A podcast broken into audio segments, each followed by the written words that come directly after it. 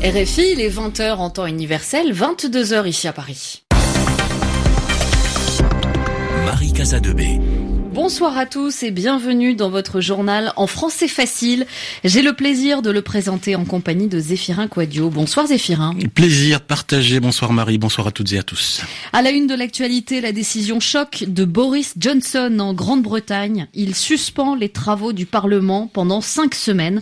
L'opposition, mais aussi une partie de la majorité, dénonce le choix du Premier ministre. Alors que la jeune Suédoise Greta Thunberg est arrivée aux États-Unis après deux semaines de voyage voyage en mer, la Suède organise une semaine consacrée à l'eau. Les spécialistes pensent qu'il existe des solutions pour contrôler l'eau et éviter les sécheresses. Et puis une découverte archéologique au Pérou, le plus important site de sacrifice d'enfants.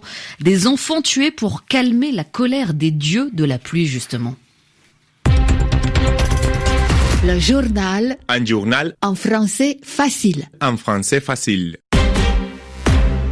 En Grande-Bretagne, Boris Johnson provoque la colère de l'opposition, mais aussi celle d'une partie de son camp politique. Le Premier ministre britannique a demandé au Parlement d'arrêter de travailler pendant plus d'un mois, d'ici une dizaine de jours et jusqu'au 14 octobre, soit deux semaines avant la date prévue du Brexit, la sortie du Royaume-Uni de l'Union européenne.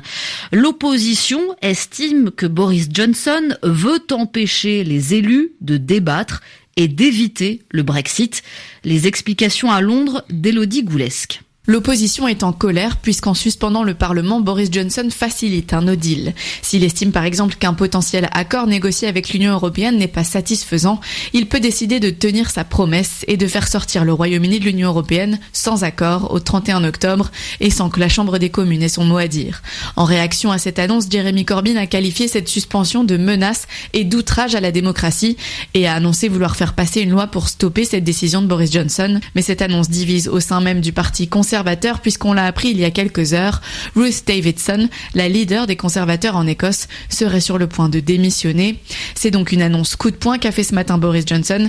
Si le risque de no deal augmente, celui d'une élection générale aussi.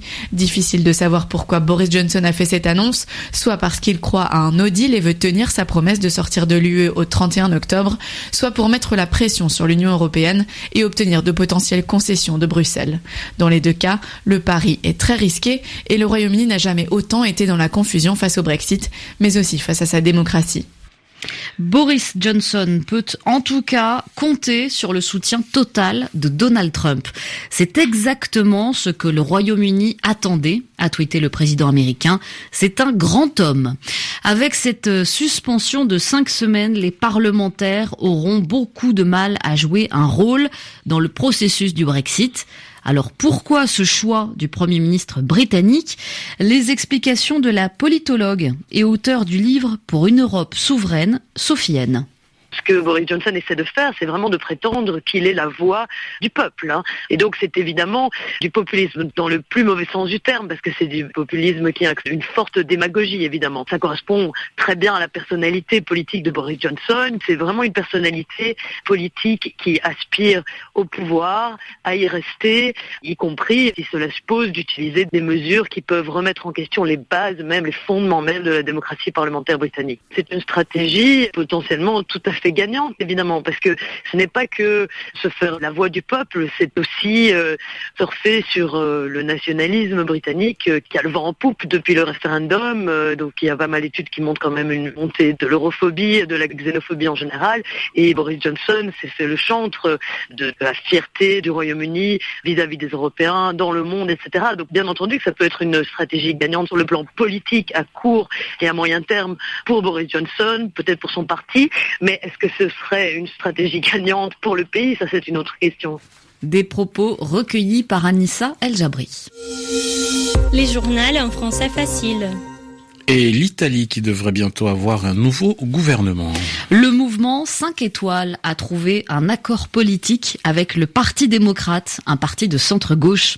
La prochaine équipe devrait être dirigée par Giuseppe Conte, le Premier ministre sortant. Il avait démissionné il y a une semaine lorsque la coalition, l'alliance entre le mouvement 5 étoiles et la Ligue, a connu une grave crise. Pour Matteo Salvini, le chef de la Ligue, c'est un échec. Il espérait que de nouvelles élections soient organisées à l'automne. Soudan est lui aussi dans l'attente d'un nouveau gouvernement. Sa composition devrait être annoncée dans la soirée. Ce sera le premier gouvernement depuis le départ du président Omar el-Béchir. Il doit compter au maximum 20 ministres choisis par le Premier ministre, Abdallah Hamdok, sauf les ministres de l'Intérieur et de la Défense qui seront nommés par les militaires. Au Yémen, les forces gouvernementales annoncent la reprise du contrôle d'Aden, la grande ville du Sud. Il y a trois semaines, les séparatistes, une partie de la population qui souhaite faire du Sud un pays indépendant, avaient réussi à chasser le gouvernement d'Aden, un pouvoir déjà chassé il y a près de cinq ans de la capitale officielle Sanaa, dans le nord, par la rébellion Houthi. La bande de Gaza a été placée en état d'alerte ce mercredi après une série d'attentats suicides la nuit dernière. Trois policiers palestiniens ont été tués. Ces attaques sont les premières dans la région euh, depuis deux ans.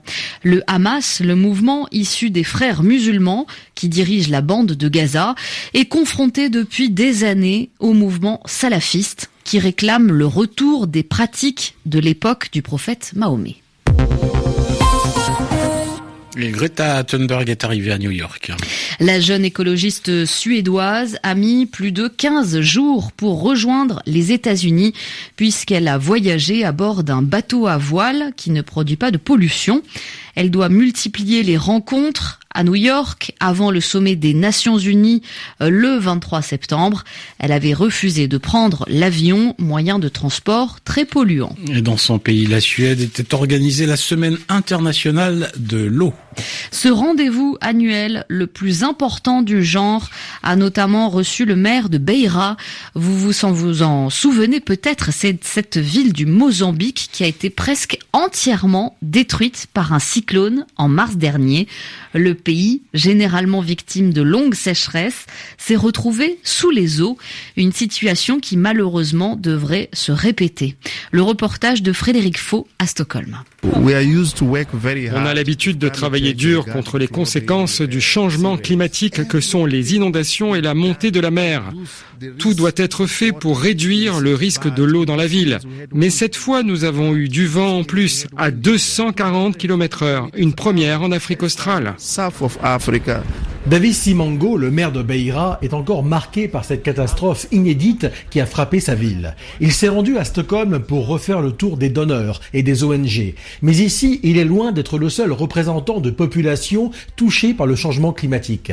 Un phénomène qui accélère le cycle de l'eau et multiplie les événements extrêmes, comme le souligne Torny Holmgren, directeur de l'Institut international de l'eau de Stockholm. Le changement climatique, ce sont des inondations et des sécheresses de plus en plus nombreuses à travers le monde. L'eau est un problème, mais c'est aussi une solution pour le futur. En Afrique, il va falloir nourrir une population en augmentation, une population qui va atteindre 4 milliards d'habitants dans un siècle. Comment est-ce que l'on fait? Eh bien en profitant de l'eau de pluie que l'on peut stocker dans les fermes ou dans les villages. Contrôlez l'eau et vous avez des solutions pour contrôler le changement climatique. En 2015, les Nations Unies ont fixé comme objectif pour 2030 l'accès de tous à un service d'eau et d'assainissement, ce qui manque encore à plus de 2 milliards de personnes à travers le monde. Frédéric Faux, Stockholm, RFI. Les adolescents français souffrent moins de caries, de problèmes de dents, mais davantage de problèmes de surpoids. C'est le résultat d'une étude publiée aujourd'hui. Dans le pays, presque 20% des collégiens en classe de troisième sont en surcharge pondérale et plus d'un quart sont obèses. Il y a évidemment des euh, différences selon les milieux sociaux et les habitudes de vie, comme le temps passé devant les écrans, la pratique ou non d'un sport et l'attention sur le contenu de l'assiette. Allez, un mot, Marie, d'une découverte, hein, une découverte archéologique au Pérou. Dans la région de Trujillo, au nord de Lima, des centaines de corps d'enfants ont été découverts. Ils ont été sacrifiés, tués au cours de cérémonies religieuses, sûrement pour calmer les dieux de la pluie. Merci d'avoir écouté le journal en français facile. Merci Zéphirin Quadio. Merci Marie Casadebé. Journal à retrouver sur notre site savoiraikas.rfi.fr.